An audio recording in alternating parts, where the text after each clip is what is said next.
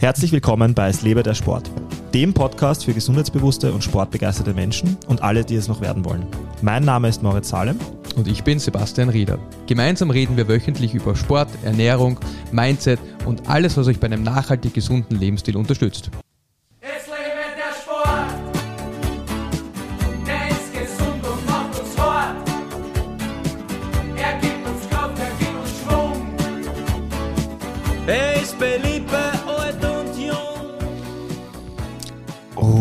Ostermontag. Weißt du, was das heißt, Basti?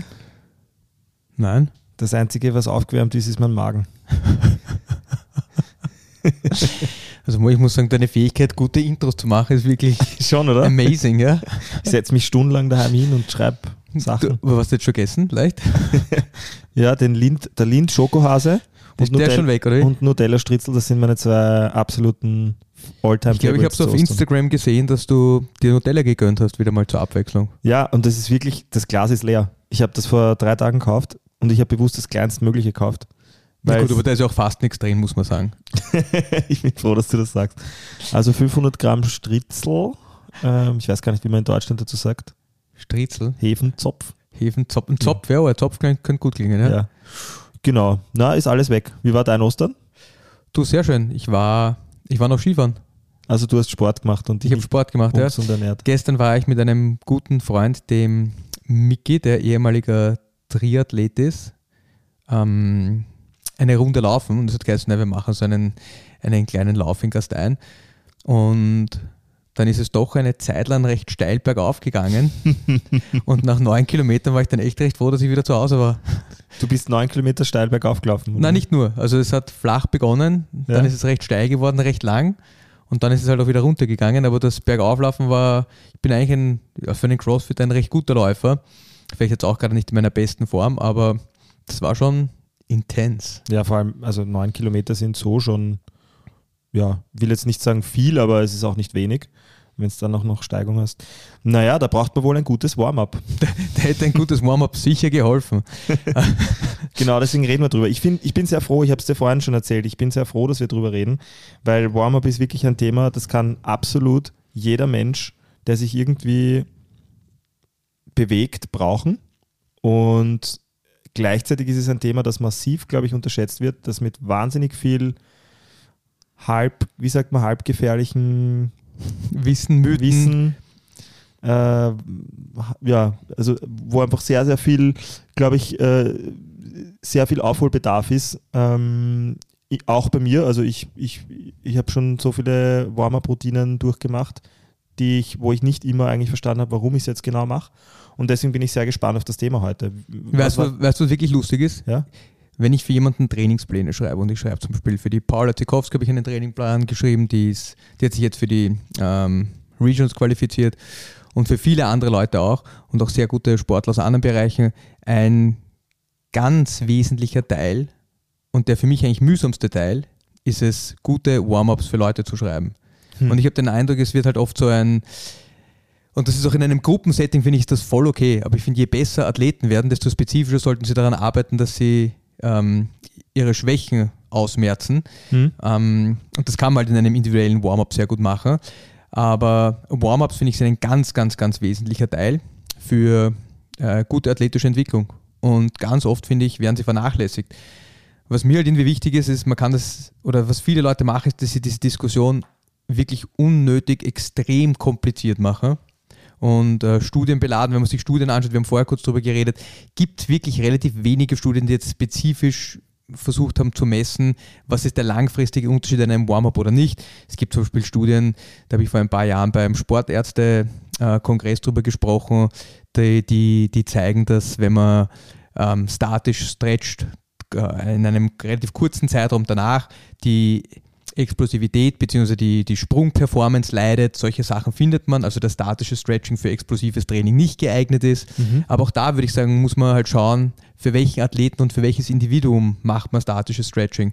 Vor allem, wenn man komplexere Bewegungsabläufe macht, glaube ich, ist das, ist das ganz wichtig. Aber ja, also das Warm-up ist in meinen Augen ein ganz essentieller Teil des Trainings. Mhm. Ähm, okay. Du hast gesagt, äh, essentieller Teil, Teil des Trainings. Ähm, jetzt, wenn ich mir die Frage stelle, warum sollte man es machen, ist die logischste Antwort für mich, oder sind es für mich zwei. Einerseits, ich, ich äh, verhindere Verletzungen damit.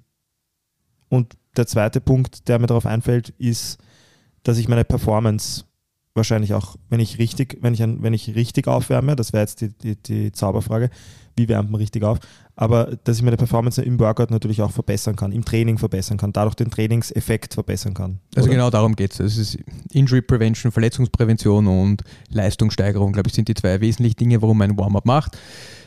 Also für mich das Warm-up ist generell halt der Teil vor dem Workout, also vor dem eigentlichen Training.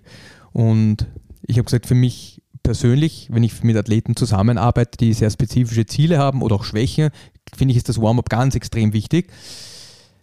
Das gesagt, ich finde, man kann auch manchmal das Warm-up auslassen, wenn man ein normaler Mensch ist und irgendwann halt mal keine Zeit hat, äh, sich aufzuhören und man mag irgendwie ein Workout machen, da muss man halt wissen, wie man es macht. Aber der Zeitraum vor dem Training ist, ist die, die Warm-up-Phase, also vor dem eigenen Workout.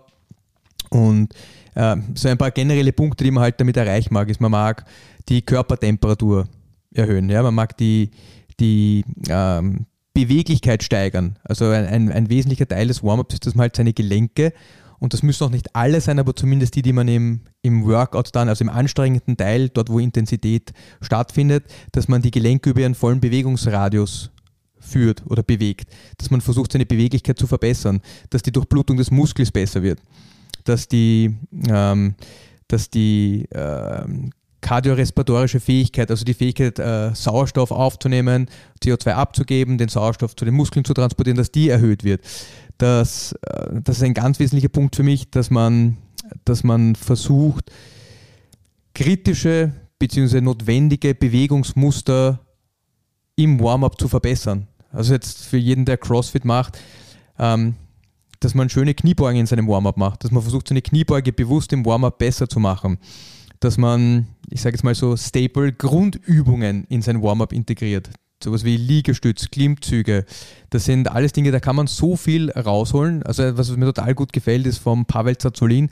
Das ist also der erste Kettlebell-Trainer, der aus Russland in die Staaten gegangen ist und dort eigentlich ganz viel äh, Ausbildungen gemacht hat. Und der hat dieses Konzept von Greasing the Groove. Das heißt im Prinzip, man muss sich nicht immer voll ausbelasten, sondern wenn man seine Klimmzüge besser machen mag, dann macht man sehr oft submaximale Sätze, also Sätze, wo man nicht so viele Wiederholungen macht, wie man kann und dann kann man nimmer, sondern man macht, wenn man jetzt mal 10 Klimmzüge kann, dann macht man halt über das Warm-up verteilt 4x5 Klimmzüge oder 4x7 Klimmzüge, aber so, dass es nicht wirklich stark belastend ist, aber dass man neurologisch ein bisschen die Bewegung verbessert. Also das ist ein ganz wesentlicher Punkt für mich ist, dass man versucht, Bewegungen zu verbessern bzw. zu trainieren, die man als die einfach im CrossFit wahnsinnig oft vorkommen. Ja, Mhm. also ich sage jetzt mal, vielleicht auch so eine Grundkraft entwickeln, Mhm. so klassisches Calis- Calisthenics machen. Ähm, und dann, das hast du vorher auch schon gesagt, also die Vorbereitung halt auf größere Belastungen. Also ein Warm-up sollte ja nicht so intensiv sein, dass man sich danach nicht mehr gut bewegen kann oder dass man schon erschöpft ist. Es sollte auch nicht zu wenig sein, dass man nicht gut aufgewärmt ist. Also auch da geht es ein bisschen darum, dass man den Sweet Spot findet. Und das, all das, was ich jetzt gesagt habe, da merkt man auch schon, es ist sehr spezifisch ähm, oder man kann es sehr spezifisch machen für das Workout, das danach kommt. Also wenn ich jetzt 5x5 Backsquats mache, ist die Frage, wie nötig ist es, dass mein Herz-Kreislauf-System extrem gut aufgewärmt ist.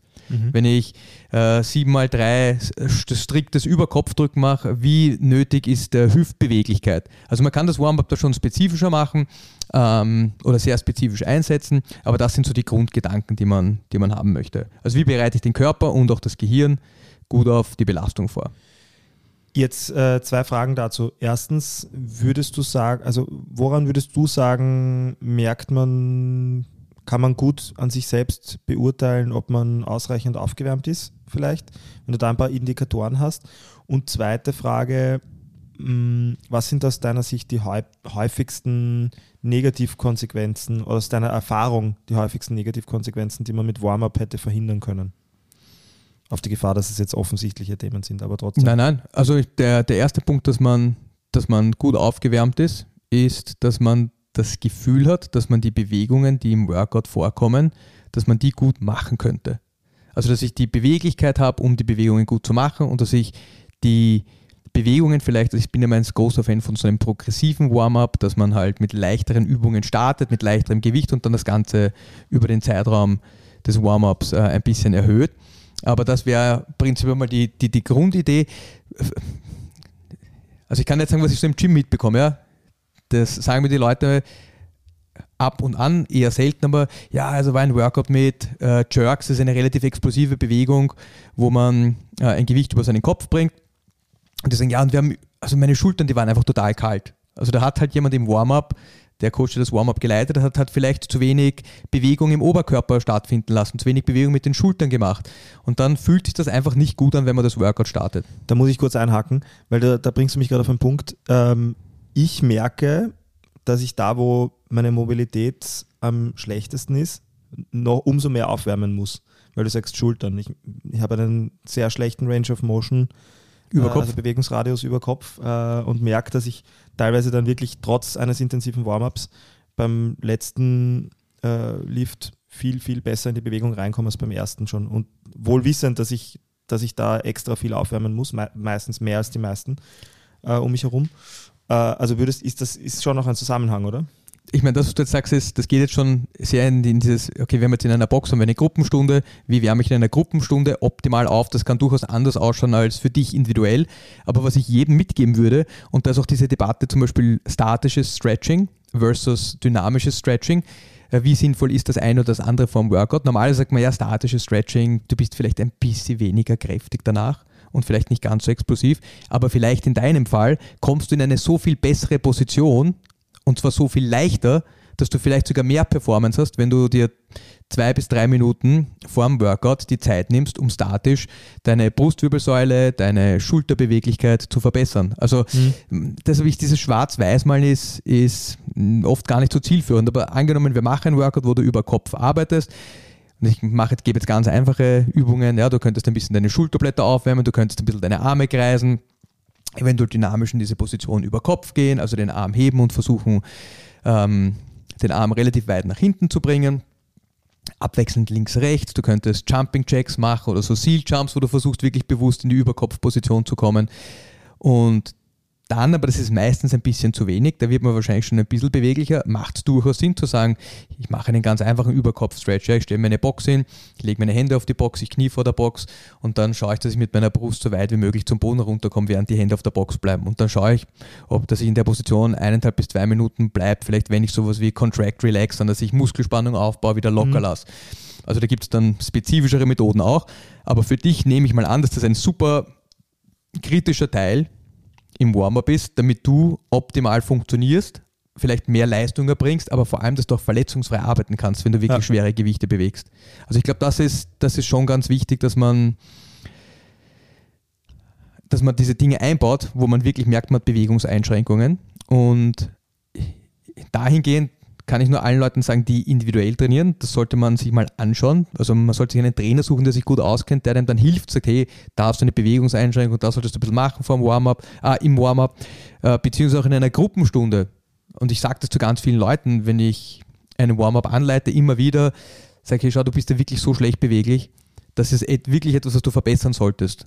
Wenn du früher da bist, nimm dir die Zeit und mach das. So ganz oft sitzen Crossfitter in der Box herum, ähm, kommen 10, 15 Minuten eh schon vor der Stunde und stehen einfach nur rum und machen gar nichts. Es ist wirklich eine exzellente Zeit, um ein bisschen Beweglichkeit zu machen, ein bisschen mit den Leuten zu quatschen, vielleicht ein paar Klimmzüge zu machen, wenn man seine Klimmzüge verbessern mag. Aber man kann da wirklich sinnvoll was weiterbringen.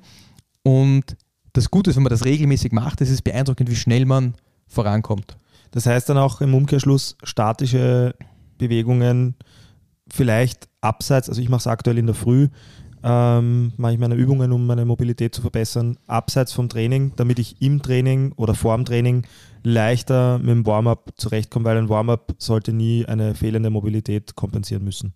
Genau. Aber, also noch einmal, das, das Problem beim statischen Stretching ist, dass es dir für einen Zeitraum mehr, also wenn du es nicht sehr regelmäßig machst, ja, für einen Zeitraum ein bisschen mehr Beweglichkeit zur Verfügung stellt. Also wenn du jetzt statisch in einer Position bleibst, dann sagt das Gehen, wenn er gut, ähm, die Position ist halbwegs sicher und ich erlaube dir in diese Position zu gehen. Das hält aber nicht endlos an, wenn du nicht öfter in diese Position gehst. Also es kann durchaus sinnvoll sein, statisch im Warm-up zu stretchen, wenn man wirklich äh, starke Bewegungseinschränkungen hat, die einen daran hindern, die Bewegung optimal auszuführen. So würde ich es formulieren.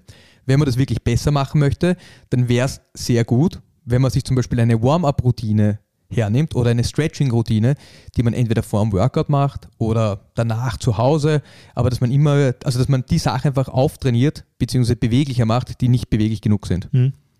Und verletzungstechnisch, ähm, also jetzt habe ich eh schon, jetzt habe ich eigentlich schon die Pointe, ähm, also meine Vermutung war, äh, du hast sicher bestimmt viele Verletzungen schon erlebt, ähm, die mit einem ordentlichen Warm-up verhindert hätten, also die man verhindert, verhindern hätte können, oder? Du, das ist immer, das ist wirklich schwer zu sagen. Dann im Nachhinein, ja, das, das wäre mit einem besseren Warm-up, Mhm. hätte das besser funktioniert. Ähm, Studienlage ist dürftig dazu. Mhm.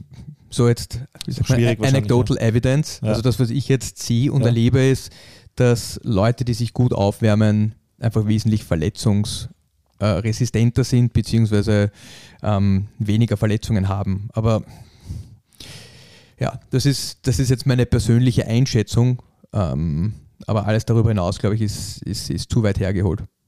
Aber auch generell, also hast du generell äh, Erfahrung damit, wenn Leute Ah, einfach wirklich äh, langfristig, wo du weißt, einfach die, die, die, die wärmen einfach nicht nie auf, die, die konzentrieren sich nie aufs Warm-up. Ähm, hast du da ähm, Erfahrungen, äh, wie sich das auf deren Workout äh, und Performance oft vielleicht ausgewirkt hat? Weißt du, was ich vielleicht eher sogar sagen würde? Es, es ist vielleicht nicht das eine Warm-up und das eine Workout, sondern über einen längeren Zeitraum hinweg mangelhaftes Warm-up und immer wieder unter hoher Belastung in nicht optimale Gelenkspositionen zu gehen. Gerade, und das ist halt auch so ein, ein Crossfit-Fluch, dass die Leute mehr und mehr machen wollen ähm, und immer sehr viel Volumen machen wollen oder mehr Volumen machen wollen. Ähm, sehr hoher repetitiver Stress unter starker Belastung äh, mit mangelnder Bewegungsfähigkeit, glaube ich, ist ein gutes Rezept dafür, dass man irgendwann chronisch seine Gelenke oder seine ge- gewisse Gelenke, die halt nicht beweglich genug sind, überlastet. Ähm, vor allem, wenn man es zu schnell macht. Ich glaube, der Körper ist extrem resilient, wenn man langsam die Belastung steigert, aber das ist im CrossFit eben leider Gottes oft so, dass die Leute viel zu viel machen wollen und zu viele Dinge machen wollen und mit hoher Intensität auch noch trainieren wollen, aber gewisse Grundvoraussetzungen nicht haben. Ähm, Also das ist so ein bisschen wie von, ähm, ich habe nie in meinem Leben Sport gemacht, so jetzt glaube ich, ich bin Rich Froning und muss drei Stunden am Tag trainieren. Äh, das funktioniert so nicht richtig gut. Ja, es dauert einfach eine Zeit lang, bis sich diese ganzen passiven Strukturen vor allem anpassen. Jetzt ähm, hast du, glaube ich, schon angedeutet, dass man je nach Workout auch unterschiedlich äh, aufwärmen kann oder muss.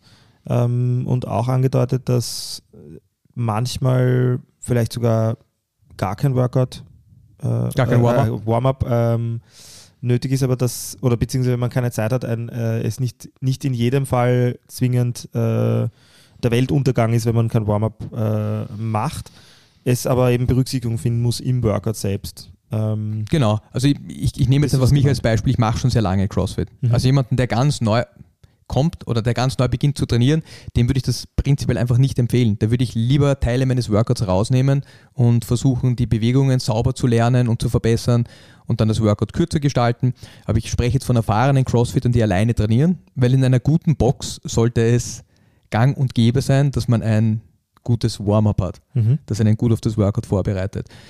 Ähm, aber für mich jetzt gesprochen, es gibt ganz oft Situationen, wo ich mir denke, ah, jetzt würde ich gerne mich irgendwie noch bewegen, mein Tag war total dicht und ich mache 30 Minuten irgendwas. Und ich kann die meisten CrossFit-Workouts schaffe ich, wenn ich mir 30 Minuten Zeit nehme und ein Mini-Warm-up mache. Also das heißt, ich, ich gehe einfach die Bewegungen durch mit wenig Gewicht, steige die, die Intensität von oder das Gewicht von, ähm, von Satz zu Satz, bis ich beim Workout-Gewicht bin, kann ich ganz, ganz viele Workouts machen, ohne mich jetzt so richtig aufzuwärmen. Ja, aber dann sind meine ersten Sätze, beziehungsweise dann ist meine Intensität im Workout durchaus auch geringer. Also Mhm. jetzt angenommen, ich mache ein Workout, da sind 500 Meter Rudern dabei und dann sind ein paar Klimmzüge und Liegestütz dabei.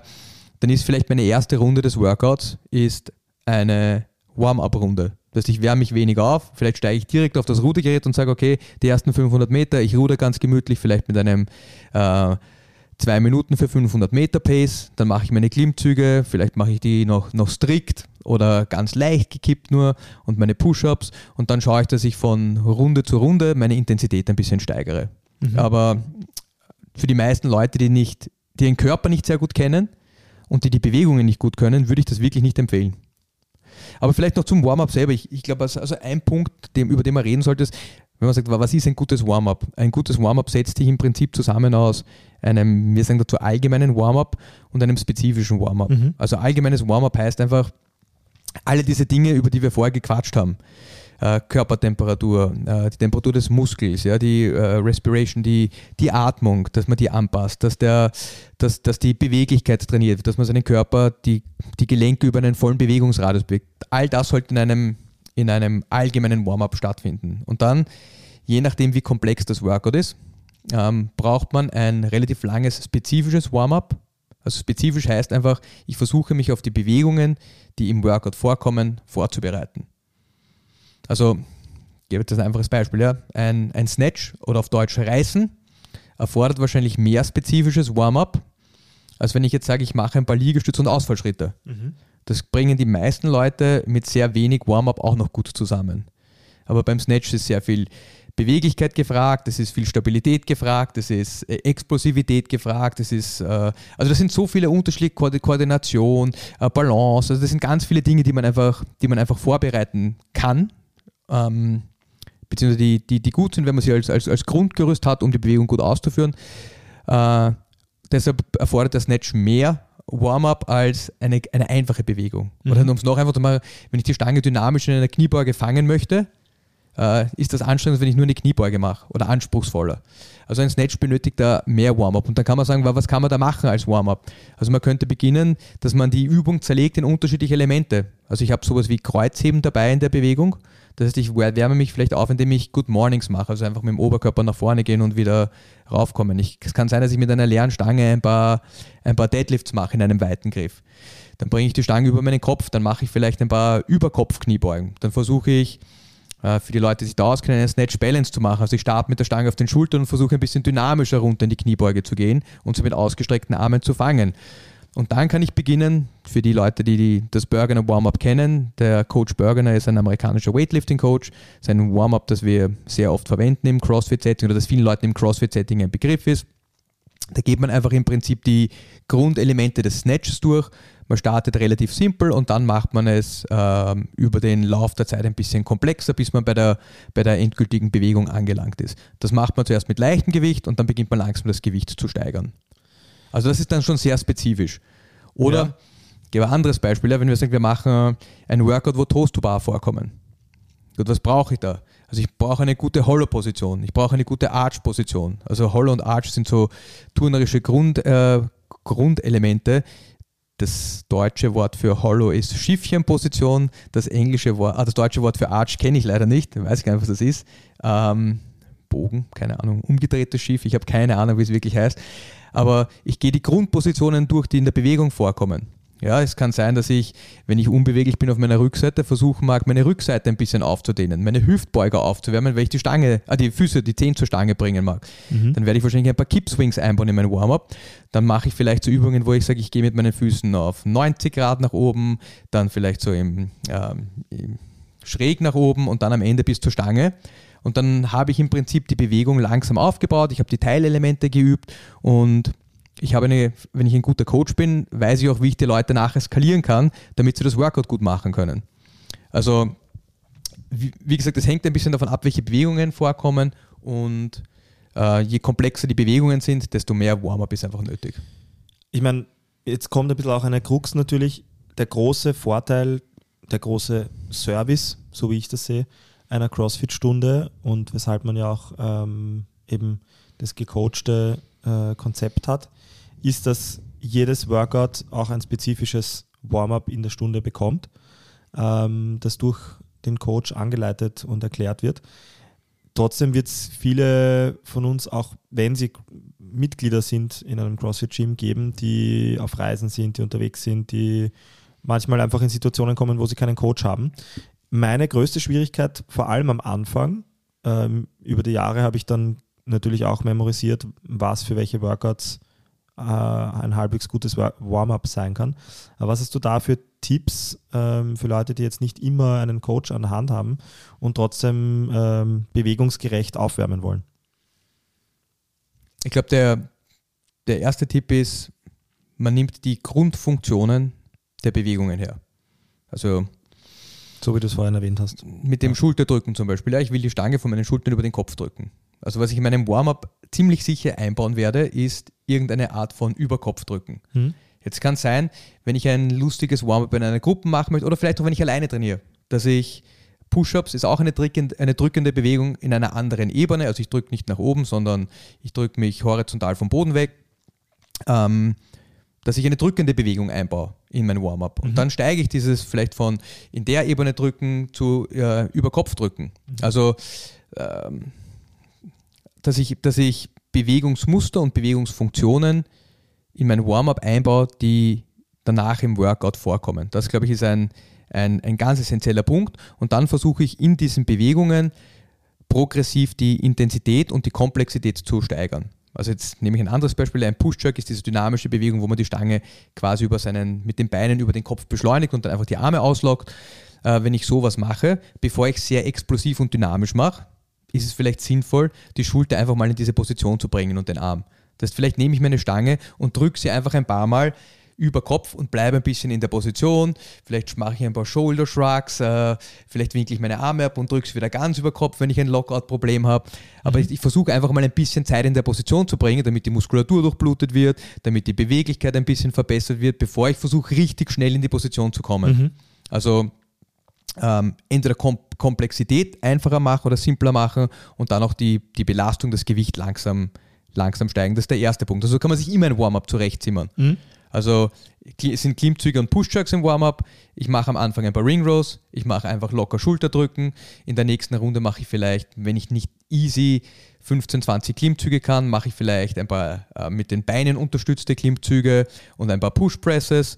Ähm, und dann mache ich in der, in der dritten Runde mache ich ein paar echte Klimmzüge, vielleicht Schwungklimmzüge, also Kipping Pull-ups und ich gehe meine Progression durch, um einen besseren Push-Jerk zu, zu lernen. Also für uns beim CrossFit unterrichten das immer in Progressionen. Das ist einfach mal, dass man das Gefühl für die Streckung der Hüfte und der Beine bekommt.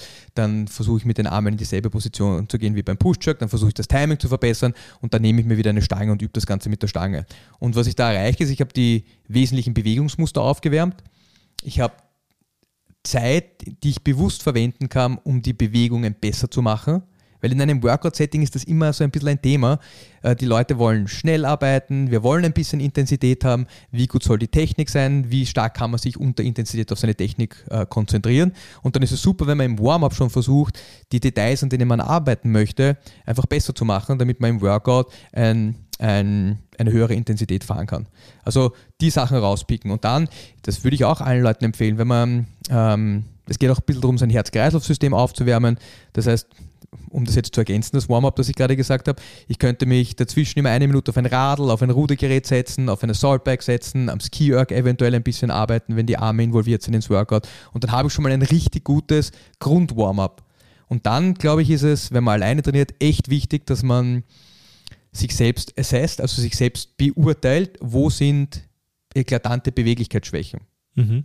Beziehungsweise ähm, in welchen Bewegungen, wenn ich jetzt nicht, äh, wenn ich kein gutes Warm-up gemacht habe, hätte ich Probleme. Also kann ich ohne Probleme eine tiefe Kniebeuge machen? Ja oder nein?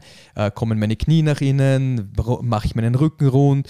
Das muss man sich halt dann anschauen. Und dann kann man sagen, welche Beweglichkeitsübungen, die ich in, vielleicht auch in einer CrossFit-Stunde immer wieder gesehen habe, hilft mir, das am besten zu lösen, das Problem. Und dann würde ich mir zwei bis drei Übungen rausnehmen. Zuerst eher mal ein bisschen dynamischer, also heißt einfach locker zum Beispiel die Arme kreisen, bevor ich etwas Statisches mache.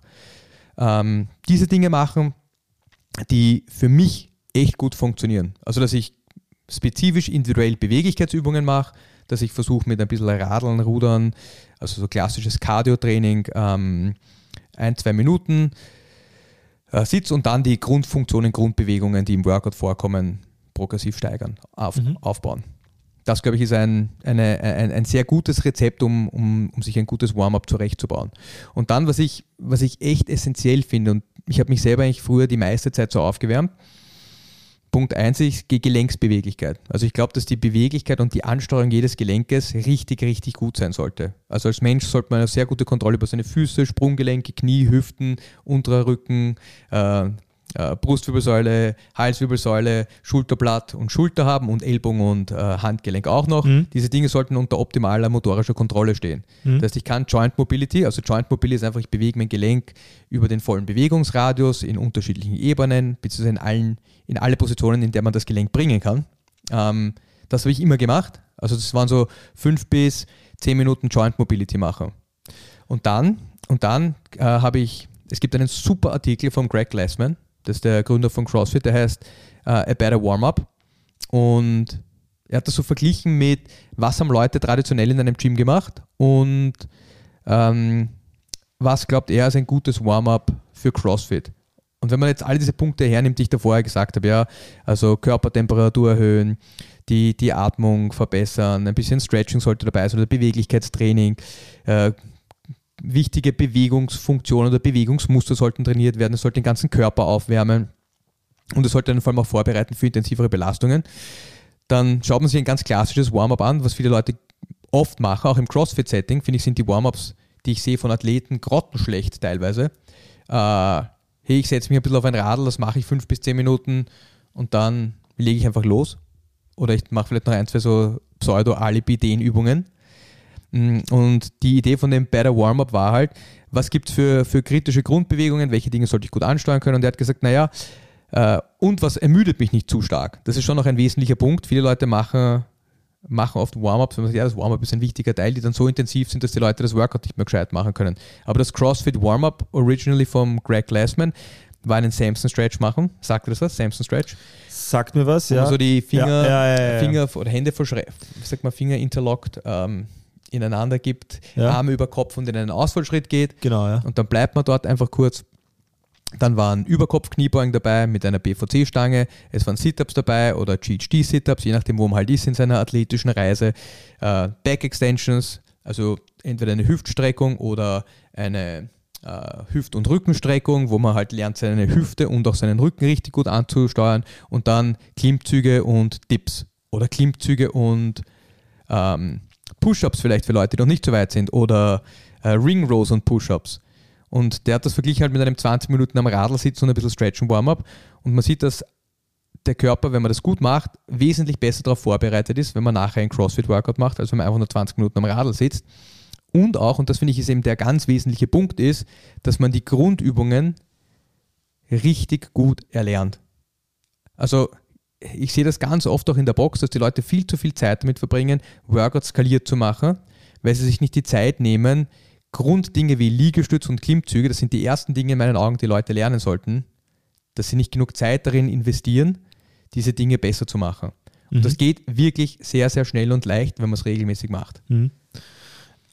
Jetzt würde ich dich gerne zwei Sachen daraufhin fragen. Erstens, das Ansteuern von Gelenken äh, bzw. speziellen Bereichen des Körpers. Ich habe das selber, selber erst unlängst, als ich mit dir ein Training gemacht habe, gemerkt. Ich glaube, viele Menschen merken oder wissen gar nicht, wie sehr sie da Defizite haben. Teilweise wirklich sogar links versus rechts. Ähm, Ganz oft links, ist noch normal, Oder- also, dass man einen, oder einen auch- leichten Unterschied hat. Ja. oder auch ganz allgemein gegenüber anderen. Also ich habe erst im Training mit dir unlängst wieder gemerkt, wie sehr ich mir schwerer tue und manchmal sogar leichter tue, bestimmte Bereiche meines Körpers auf Kommando anzusteuern und zu, zu bewegen. Also äh, erst, das wäre die erste Frage. Wie, wie, wie, wie, was würdest du Menschen empfehlen, die, die dahingehend ein bisschen austesten wollen, wo sie ihre ihre, ist es ein, ein sehr neuronales Thema wahrscheinlich, also Mhm. wie sie ihre Bewegungsansteuerung dahingehend verbessern können, beziehungsweise wie man das äh, assessen, also Mhm. be Beurteilen, bewerten, oder bewerten beurteilen kann, ja. So, so quasi ein Ist-Stand.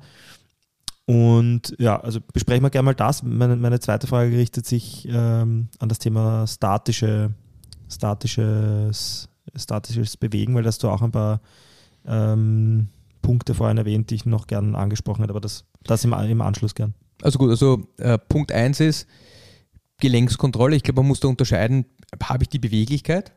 Das gibt ganz oft Leute, die einfach die Beweglichkeit dazu haben, in gewisse Positionen zu kommen. Und dann ist der zweite Punkt, wie gut kann ich das Gelenk trotzdem ansteuern und bewegen, wenn es eine bestimmte, wenn ich eine bestimmte Funktion haben möchte. Also, wenn ich jetzt dein Handgelenk nehme und du lässt das locker und du gehst in die Position, wo dein Handgelenk ganz gebeugt ist und ganz gestreckt, dann ist das relativ einfach. Aber wie gut bist du in der Lage, das in unterschiedlichen Körperpositionen, zum Beispiel mit der Hand vorm Körper oder vielleicht auch über Kopf, ist wichtig, wenn du eine Reißbewegung machst mit der Stange oder vielleicht Klimmzüge machst, bist du in der Lage, in all diesen Positionen dein Handgelenk vernünftig anzusteuern. Ja oder nein? Und das hat oft gar nichts mit der Beweglichkeit zu tun, sondern dass die Ansteuerung, die motorische Kontrolle nicht, nicht gut ist. Mhm. Ein ein Punkt ist, man schaut sich an, was für Funktionen die einzelnen Gelenke ähm, haben und dann versucht man selbstständig zu schauen, ob man in diese Positionen kommen kann. Eventuell nimmt man sich einen Spiegel her am Anfang, um, um sich zu kontrollieren. Man kann sich auch filmen dabei, aber beim Spiegel bekommt man direktes Feedback und das sofort. Beziehungsweise wenn ich mein Handgelenk bewege, kann ich auch drauf schauen. Und dann versuche ich, ähm, das Gelenk über einen möglichst großen Bewegungsradius zu bewegen. Also das wäre das wär wirklich die, die, die, die einfachste Methode, aber gerade wenn man Defizite hat, oft merkt man nicht, was man schlecht bewegt und was man gut bewegt. Das war meine eigentliche Frage, ja. Also wie, wie merkt man es? Weil ich habe zum Beispiel lange nicht gemerkt, dass ich mir zum Beispiel beim Bewegen meiner Hüfte, dass ich die einfach oft falsch kipp in, beim Squatten. Ja, äh, also wie merkt man das? Äh, am besten man hat einen guten Trainer, der einen darauf aufmerksam macht. Hm. Also ich würde auch jedem empfehlen, einfach ein, ein Grundassessment zu machen bei einem Trainer, der sich gut auskennt, weil man ganz viele Dinge äh, sich nicht falsch einlernt, sondern von Anfang an ein bisschen mehr Bewusstsein dafür hat, wie man diese Sachen richtig machen Mhm. sollte. Also ein, ein Grundassessment bei einem guten Trainer, glaube ich, ist die einfachste Art und Weise, da weiterzukommen. Mhm. Und Im Coaching sagt man dazu, der, der blinde Fleck. ja, ja, sicher. Also, Also, die wir, Dinge, haben, aber wir, selbst, du, wir haben alle unseren blinden Fleck. bewusst sind. Ja. Also ich, ich habe den Eindruck, ich habe recht gute Gelenkskontrolle, aber ich habe auch blinde Flecken und es Mhm. hilft mir, wenn mir jemand anderer sagt, hey, schau mal, dein Schulterblatt macht das und es sollte ein bisschen mehr das machen. Mhm. Probier mal, okay, da zieh ein bisschen mehr da an, schieb's ein bisschen Ja. mehr dorthin. Äh, alleine ist das extrem schwierig, Mhm. ja, das, das, das festzustellen. Ähm, und deshalb, deshalb hat man einen Coach. Mhm. Also ich finde, ein Coach beschleunigt einfach die eigene Lernkurve. Ich glaube, man kann sich wirklich richtig, richtig viel selber beibringen und man sollte auch echt gut auf seinen eigenen Körper hören. Aber für mich ist ein Coach jemand, der einem äh, mehr Handlungsoptionen gibt und einen darauf aufmerksam macht, wie man schneller vorankommen kann, als man das alleine könnte. Mhm. Also das ist der erste Punkt ist, ja, such dir jemanden, der, dem, dem, dem du vertraust, der sich auskennt auf dem Gebiet und dann lass dich einfach mal grob durchchecken und dann mach, ich sage jetzt mal ein paar, nicht, nicht zu viele, aber ein paar wesentlich, für dich wesentliche Übungen, wo du Defizite hast, bau die regelmäßig in dein Training oder in dein Warm-up oder in deine Tagesroutine ein. Ich glaube, das ist ein ganz wesentlicher Punkt, wenn man, wenn man schnell Fortschritte machen mag. Und das ist auch ein echt mega wichtiger Punkt im CrossFit. Also wir sagen, Mhm. wichtige, wichtige Funktionen. Ich brauche einen guten Hinge, also eine gu gute, wie ist die deutsche, Scharniergelenkbewegung in der Hüfte, wenn ich CrossFit mache. Also wir machen da so viele Sachen, Kettlebell Swings, Kreuzheben, Reißen, Umsetzen, ähm, Hip Extensions. Also bei ganz vielen, bei ganz, ganz, ganz vielen Bewegungen braucht man einfach eine gute Hüftbeugung, Hüftstreckung. Eine Grundfunktion, okay? Kann ich das oder kann ich es nicht? Habe ich irgendwo Defizit in der Ansteuerung bzw. in der Stabilisierung? Ganz oft sieht man, Leute sind beweglich genug, aber beugen trotzdem ihren Rücken, anstatt ihre Hüfte zu beugen. Also die machen den Rücken rund ähm, und beugen nicht ihr Hüftgelenk. Gut, wenn ich da das Problem habe, dann hat es manchmal mit Beweglichkeit zu tun, dann muss ich die Beweglichkeit verbessern. Wenn es nicht mit Beweglichkeit zu tun hat, dann muss ich die motorische Kontrolle verbessern, meinen Rumpf zu stabilisieren.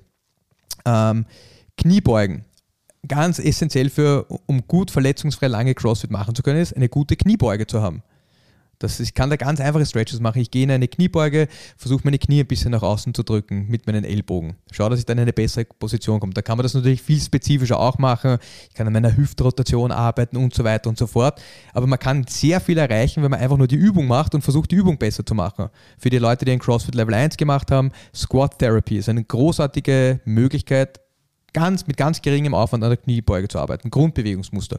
Überkopfbeweglichkeit. Ob ich jetzt Überkopf-Kniebeugen mache, ob ich Schulterdrücken mache.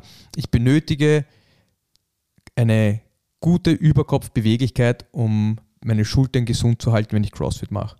Also nicht nur meine Schultern, sondern auch andere Gelenke. Wenn ich die Überkopfbeweglichkeit nicht habe, dann leidet oft der untere Rücken, weil ich den überstrecken muss, wenn ich was über meinen Kopf hebe. Wenn ich das mit viel Gewicht mache, kann es sein, dass ich mich im Rücken verletze. Äh, wenn ich dynamischere Bewegungen mache, wie Kipping Pull-Ups oder Toast to Bar und ich habe die Beweglichkeit in der Schulter nicht, irgendein anderes Gelenk muss dann kompensieren oder die Schulter selber ähm, und dann verletze ich mich. Also wir haben, äh, wir haben Drücken, drückende Bewegungsmuster, Überkopf vor allem, ziehende Bewegungsmuster, äh, Klimmzüge. Wir haben vor allem Hüft- und Hüftstreckung und Hüftbeugung sind ganz, ganz essentielle Grundfunktionen im, im CrossFit.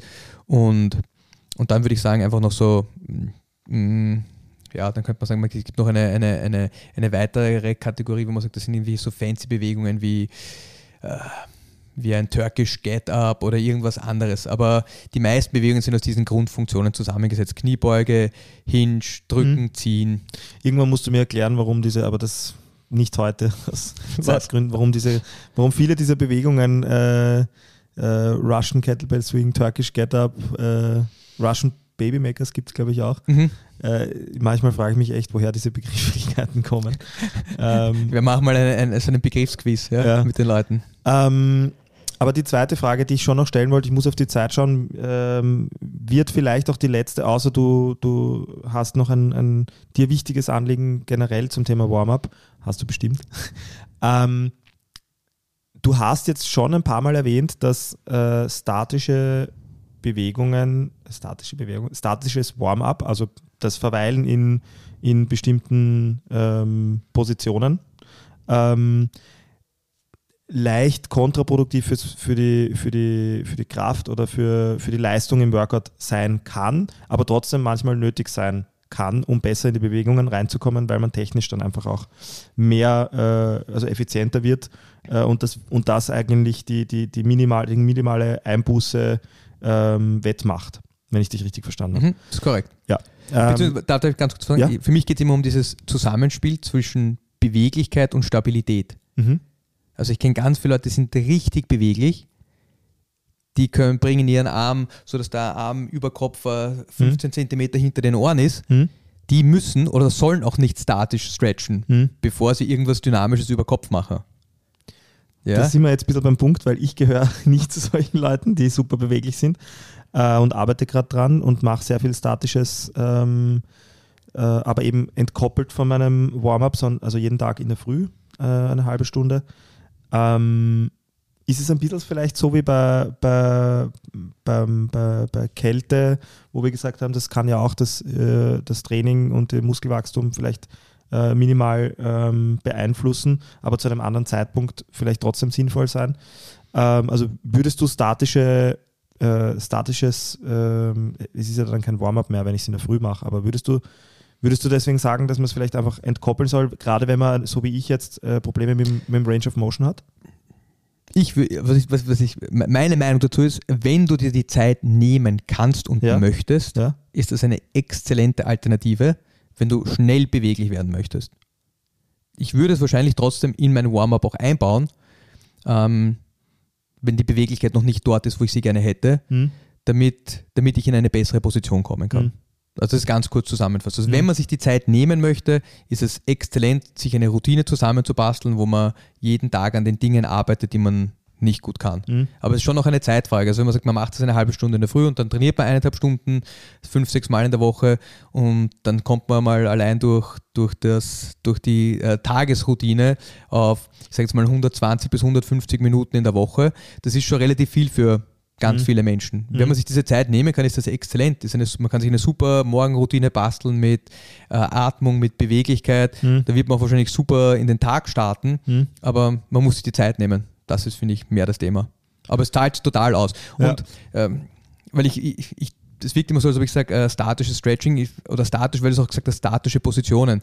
Zum Beispiel, wenn du jemand bist, der Probleme hat, weil du über diese Beckenkippung beim Squatten oder auch Deadliften gesprochen hast, dann macht es vielleicht auch für dich im Warm-up Sinn, einen Plank zu üben oder wie sagt man da, in eine, so eine Bear Crawl Position zu gehen oder einen Bird Dog zu üben. Bird Dog ist, wo ich diagonal quasi aus einem Vierfüßler einen Arm und ein Bein nach hinten strecke.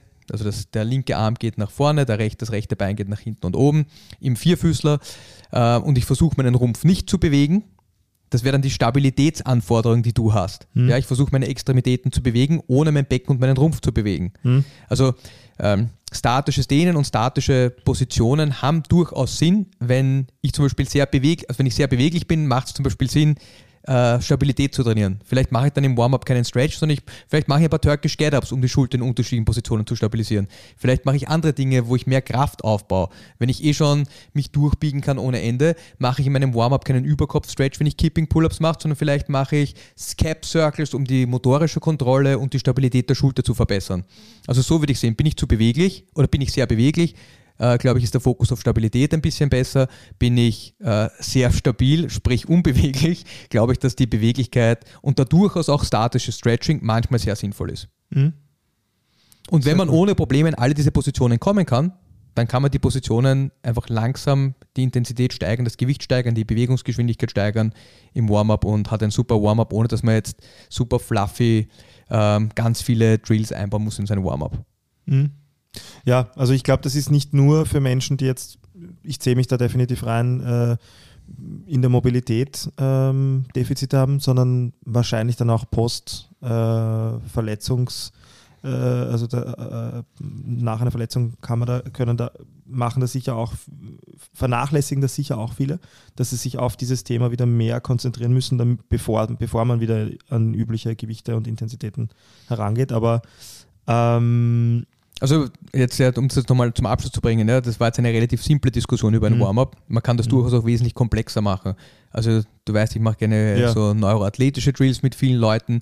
Ich habe ganz vielen Leuten, denen gebe ich, äh, denen gebe ich sehr viele oder zum Teil Augenübungen, zum Teil Gleich, also Übungen für das Gleichgewichtsorgan, ähm, um die optimal vorzubereiten auf das Workout. Und wenn man, wenn man die Möglichkeit hat, sowas in Anspruch zu nehmen, halte ich es für sehr sinnvoll. Mit Blick auf die Zeit, hast du Themen äh, zum Warm-up, die wir, die du, die du gerne noch mitgeben möchtest? Lektüre dazu? Ähm, Ich finde, jeder Crossfitter, ich finde, jeder Ja. Crossfitter sollte A Better Warm-Up lesen. Von Greg. Glassman. Hat genau zweieinhalb Seiten. Werden wir verlinken. Ja. Also es ist wirklich ein ganz großartiger Artikel und ich kann nur sagen, der Benefit für mich war kurz Joint Mobility, so fünf bis, ich glaube, ich habe vorher gesagt zehn Minuten, wahrscheinlich waren es meistens sieben Minuten. Äh, und dann habe ich ja bei der Warm-up gemacht und ich konnte dann relativ leicht drei Durchgänge machen mit so 12 bis 15 Klimmzügen, Dips, äh, Hip and Back Extensions, Overhead Squats. Ich hatte einen Super Squat, weil ich es wirklich jeden Tag gemacht habe, auch eine Überkopfkniebeuge. Und das erste Mal, als ich einen Muscle Up probiert habe, war das so ein, ah, okay, das ist ein Muscle Up. Und das Thema ist, wenn man das eine Zeit lang macht, dann hat man einfach Grundkraft, die man ganz vielseitig einsetzen kann. Und dann kann man dieses Warm-up theoretisch auch ausbauen. Eine Zeit lang habe ich zum Beispiel, als ich recht gut war in Klimmzügen und Dips, habe ich einfach in meinen Warm-up Muscle-Ups eingebaut. Ja, ich habe halt versucht, langsame Muscle-Ups zu machen. Oder jetzt ist mein Handstand-Push-Up nicht besonders toll. Ich könnte mir für jedes Warm-up hernehmen, wenn Handstand-Push-Ups nicht im Workout vorkommen, zu sagen, hey, ich mache irgendein submaximales Set oder eine gescalte Variation eines Handstand-Push-Ups oder irgendeine Form von Überkopfdrücken, um Greasing the Groove, die neurologische Kontrolle der Bewegung zu verbessern und damit auch meine Kraft. Aber alles halt submaximal, so dass ich nicht zu ermüdet bin. Und das ist, das ist eine ganz exzellente Methode, um echt richtig schnell Fortschritte zu machen. Und in meinen Augen, das ist ja eine Episode, die wir auch haben äh, werden, äh, ich finde, das Ziel sollte immer sein, mit möglichst wenig Aufwand möglichst viel rauszuholen. Und das ist eine ganz, in meinen Augen, eine, eine, eine ganz einfache Variante, ähm, wie man sich aufwärmen kann, vor allem wenn man alleine trainiert, um, um echt super Fortschritte zu machen. Das klingt wie ich beim Kochen. möglichst wenig Aufwand, möglichst viel rausholen. Sehr das lebe das Lieferservice. Danke dir, Basti. Ähm, eine sehr, ähm, sehr essentielle Folge für jeden, der sich für nicht nur CrossFit interessiert. Ähm, deswegen sehr cool, dass du da heute so viel zum Besten gegeben hast zu den Basics, ähm, weil ohne die Fundamentals braucht man den Rest auch nicht machen. So ist es. Danke dir. Ja, uh, if you have mastered the basics, go back to the basics. Servus. Ciao. Vielen Dank fürs Reinschalten bei Es lebe der Sport. Wenn euch gefällt, was wir machen, seid doch so sportlich und unterstützt uns mit einem Like auf Instagram, abonniert und bewertet unseren Podcast auf Spotify, Apple Podcasts, Google oder wo auch immer ihr Podcasts hört.